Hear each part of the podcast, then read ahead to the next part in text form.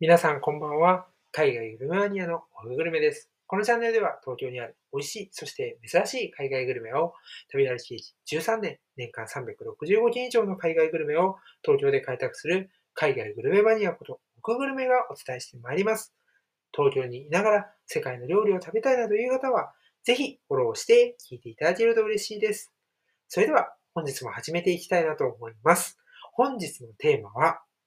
フッサで見捨てたニューヨークベーグルというテーマで皆さんにお伝えをしていきたいなと思います。フッサ、聞いたことありますでしょうか？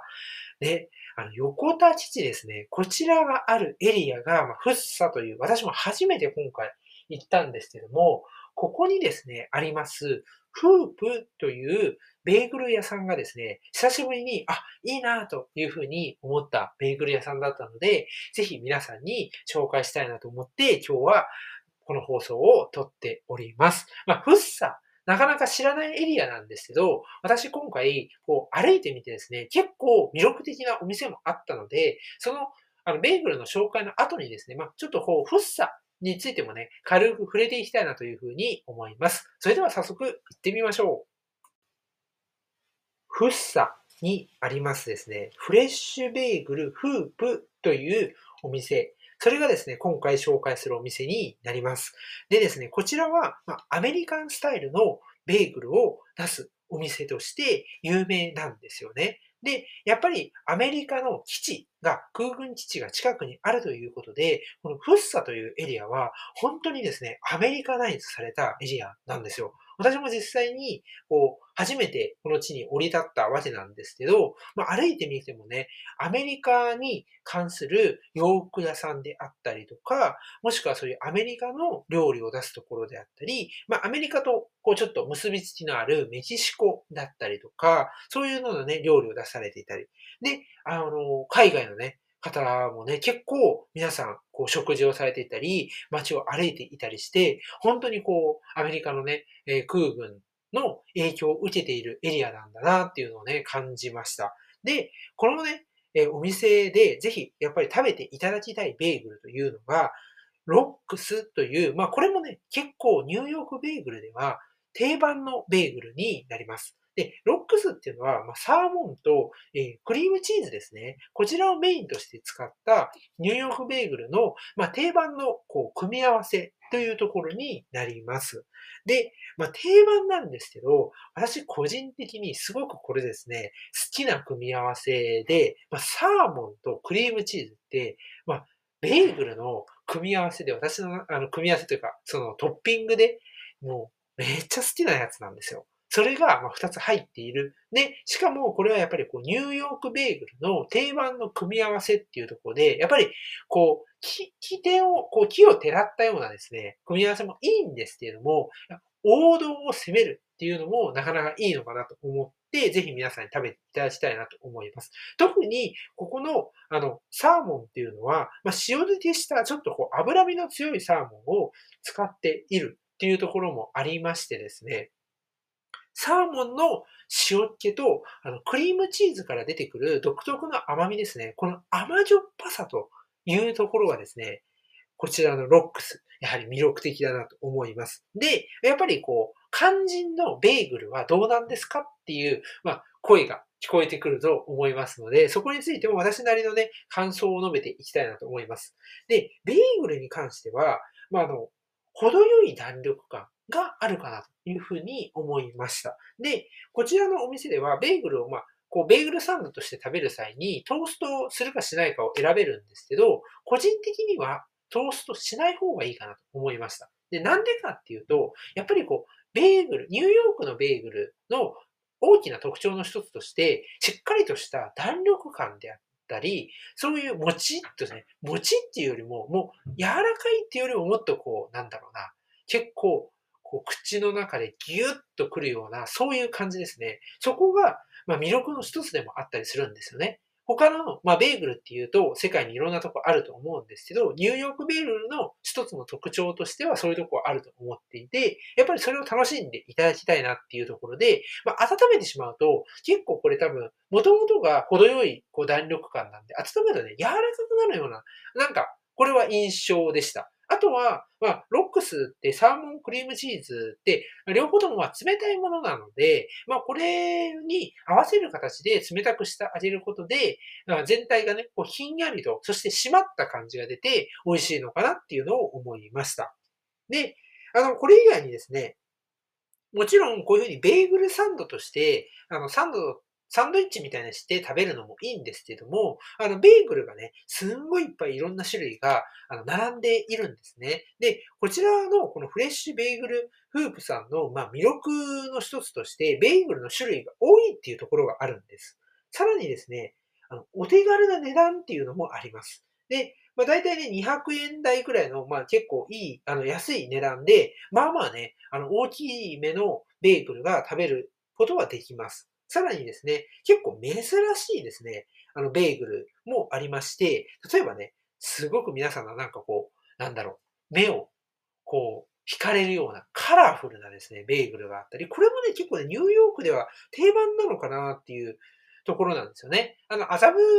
10番かな？に、あの、ニューヨークスタイルのベーグル屋さんがあるんですけど、こちらもね、こう、名物として、このカラフルのベーグルっていうのが一つ取り上げられているんですよ。で、これも、なんだろうな、結構雑誌とかに最近は載っちゃってて、話題になっているんですけど、あ、やっぱりね、あるんだなと思って、これはね、すごくね、あの、なんだろう、ニューヨークベーグル屋さんでは、あの、まあ、普通なんだろうなっていうのをね、ちょっと実感したんですが、とは言っても、他のね、あの、ベーグル屋さんとか、そういうとこに行ったり、あとは国産小麦とかを使ってベーグルを作っているお店とかも都内にあるんですけど、そういうとこ行ってもなかなかないので、やっぱり本場スタイルをね、ちょっと楽しんでいただけたらなというふうに思います。でね、結構皆さんがこう、こぞって、あの、食べていたなっていうものを少しちょっと紹介をしておくとですね、やっぱりね、なんだろうね、あの、もちっとしたなんかね、プレーンベーグルがあるみたいで、これはね、売り切れてました。で、普通のプレーンベーグルじゃなくて、なんかちょっと餅タイプなのかな？そのもう少し弾力を増したタイプなのか、あの、売り切れだったりとかね。あとは、そのベーグルサンドとして、食べるときも、このベーグルをプラス料金にはなってしまうんですけど、選ぶことができるんですよね。だから、単体で買うよりも、店内でイートインするんであれば、そこでまあ、プラス料金を買った方が、ベーグル単体で買うよりも安くですね、ベーグルを交換して、さらに中の具材とかをいろいろ自分の好きなものをね、選ぶことができるっていうところもいいなと思いました。さらにさらに、まあ、ちょっとこう食べるところから店内のイートインの話になるんですけど、すごくですね、こう広々としているんですよ。で、まああの、やっぱりね、アメリカの方とか結構体ががっしりされている方もいらっしゃるじゃないですか。だから、やっぱりあの狭いスペースだとね、なかなかね、あの窮屈だと思うんですよね。だから、まあテラス席もあるんですけど、すごくですね、広いです、店内。あの、イートインスペースの、なんていうの、広いっていうのは、一人一人のこうスペースがこう空間が広々としていて、横幅がちゃんと確保されているっていうゆったりとした空間ですよね。だから、例えばベビーカー連れの家族連れとかでもゆったりできますし、あとはあの、やはりこういうね、ちょっとこう、東京の中でも少しこう、中心から外れたエリアにあるっていうところで土地が多いんですよね。だから、駐車場がしっかり完備されていたりとか、その、ね、ゆったりとした空間を楽しめるんですよ。だからね、そこはね、すごくね、いいなと思います。まあ、ベーグル屋さんって結構、あの、テイクアウト専門だったりとか、あとはイートインスペースあるんだけど、すごくこう、こじんまりというか、すごい少ないスペースになってたりするんですよね。なので、その中でもね、これだけ種類もあって、しかも結構安くて、で、イートインでのんびりとくつろげるというところはね、非常にいいなというふうに思いました。で、構ね、家族連れとかでいる方もいらっしゃったんで、まあそういうところも理由なのかなというふうに思います。あとはね、こうアメリカンなちょっと雰囲気もね、やっぱりその海外の方がいらっしゃるっていうところもあってですね、感じることができます。で、その、なんだろうね、フッサーっていうところの話にちょっと入っちゃうので、ちょっとチャプターを分けようかなと思うんですけど、やっぱりこう、なんだろうな、こう、アジアの方々がいっぱいいるところと、まあ、海外の方でもね、あとは、こう、欧米、あの、欧州の方ですね、ヨーロッパとかいらっしゃる方と、あとは中東とかね、全然違うんですよね、やっぱり雰囲気とかって。で、こう、アメリカライズされた雰囲気ですよね。こういうところが、なかなかね、こう、一つのエリアとしてあるところって珍しいので、そういう雰囲気も感じながらですね、ぜひ、あの、ベーグルね、本場のニューヨークスタイルのベーグルを楽しんでいただきたいなと思います。それではですね、まあ、ちょっとね、あの、珍しいエリアということで、このフッサというところについてね、ちょっとだけ皆さんに私はこう、食べ歩きの観点から感じたことを、この後ね、シェアしていきたいなと思います。フッサですね。これね、本当私最初読めなくてね、どうやって読むのかなって思ってたんですよ。あの、幸福の服に、あの生きるって書いてフッサって読むんですけど、総武線とかね、で、あ、総武線？ん？中央線か。中央線で私行ったんですけど、最終的に。中央線だとね、あの、直通があったりするんですが、あの、もう本当に初めてなんですよ。で、まあなんでここに行こうかなって思ったかっていうと、実はこのお店以外にも目的の店がありまして、まあそこにね、行きたいなと思って行ったんですよね。で、まあそれはね、今あの、ちょっとブログをね、あの、今週中にはしっかり書いて、そこでね、書いたら皆さんに、あの、それも合わせてですね、お伝えしようかなと思いますので、ぜひ楽しみにしておいてください。まだね、ブログで取り上げたことのない国の料理になっておりますので、これはね、その時までぜひ、あの、待っておいていただけたらなというふうに思います。で、まあ、あの、食べ歩い、食べ歩きというか、まあ、まだまだちょっと行きたいなって思ったことを、ちょっと思ったところをメモってたりしたんですけど、あの、フッサって、やっぱ東京都内からも結構時間かかるんですよね。あの、新宿とかそれぐらいから行くとなると、まあ、約1時間ぐらいかかるんです、電車で。っていうところもあって、なかなかですね、こう、例えば、なんだろうな、雑誌とかの特集で組まれたりとか、あとはメディアとかに頻繁に取り上げられたりとかっていうことはないんですけども、その分ですね、お店はやっぱり開拓されていないそういう店が詰まってるんですよ。で、まあ、特にですね、そのアメリカっていうところもあって、アメリカとか、あとはそうですね。そのメキシコとかのこうエリアですね。南米とか、そっちの料理が結構多くて、で、まあ、あの、都内とかでももちろんあるじゃんっていあの思うんですけど、結構ね、この、なんて言うんだろう。アメリカ人、本場の方がいらっしゃるんで、そこに。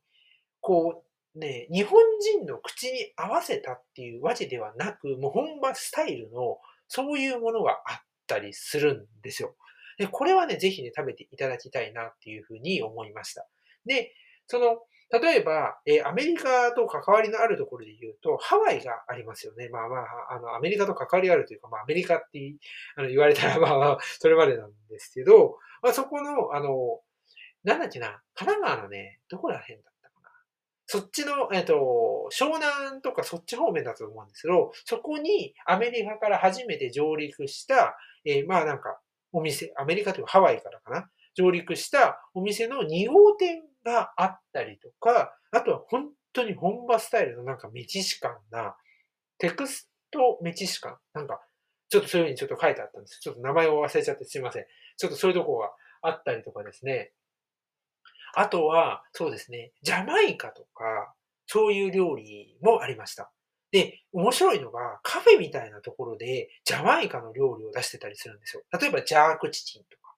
あの、ジャマイカのね、結構伝統的な料理なんですけども、そういうのを出されているお店があったり、結構ね、これはね、発見でしたね。あ、なんか、しかも、その、現地感の漂う、こう、店構えというか、そういうところが結構あってですね、なんか別に、その、なんだろうな、表参道とか、銀座とか、そういうふうにすごくなんかこう精錬されていて、そういう風じゃないんだけど、またそれがなんか、こう、まさになんか現地に行ったらありそうなこう店構えとか、まあ実際にそこの人がやっていたりとか、するお店がちらほら見受けられるんですね。なので、あの、もちろん飲食店の数は東京の都内の中心地に比べれば圧倒的に少ないんですけれども、その中でもそういうふうに魅力的なお店があって、私はまたね、このフッサっていうところは行きたいなというふうに思いました。で、あの、これもちょっと今後、あの、ブログにまとめていくんですけど、実はここにウクライナのお店がありまして、すごいよね。ウクライナなんですよ。で、あの、すごくですね、他の、まあ、都内のウクライナ料理店では出さないようなウクライナ料理をあ出されていて、これもね、すごく魅力的だったので、ちょっとね、改めてブログを書いたら皆さんにご紹介したいなというふうに思います。で、まあ、こういうふうにですね、結構フッサって魅力あるじゃんっていうところが皆さんにちょっとでも伝わったらいいなと思います。で、あの、やっぱり、こう、フッサとか、まあもちろんそうですし、近くだと拝島かなとかもあると思いますけど、本当に、そういうなんか、あんまりメディアとかがわざわざ行かないとか、あの、若者とかが一気に行ったりしないみたいな、そういうエリアにこそですね、注目はされないし、もちろんその食べログとかですごい点数が高くなったりとか、そういうことはないんだけれど、でも地元の人とか知る人ぞ知るみたいな感じで愛されるお店っていうのがあるんですよね。まあそういうところをぜひ皆さんも、まあお時間ある時にちょっとこう、今までは行ったことないんだけど、このエリアとか位置とか行ってみようかな、みたいな風で行っていただけると、あれ？こんなところにこんなお店が、みたいな、こう、自分だけがあの、足で稼いだ、そういう、なんだろう、発見とかがあって、また面白いのかなと思います。私自身は結構街歩きとか個人的に大好きなので、その、なんだろうな、空軍っていうところの、あの、街並みっていうのをもっともっと見たいなと思いましたし、こう、アメリカって私ももう2回かなしか行ったことないので、全然アメリカっていうところを知らないんですよね。まあそういうふうなあの、自分からすると、さらにこう、興味を惹かれるような街だったなというふうに思います。まあ、グルメの観点からはもちろんなんですけれども、そういうね、散策とかも一緒にね、食べ終わった後にしてもらえると、さらにね、こう、街全体として楽しんでいただけるのかなというふうに思いました。そんな感じですね。今日はちょっとね、珍しい、こう、フッサというところにあるニューヨークベーグルのね、お店、フレッシュベーグルフープというお店をご紹介いたしました。ご視聴ありがとうございました。さようなら。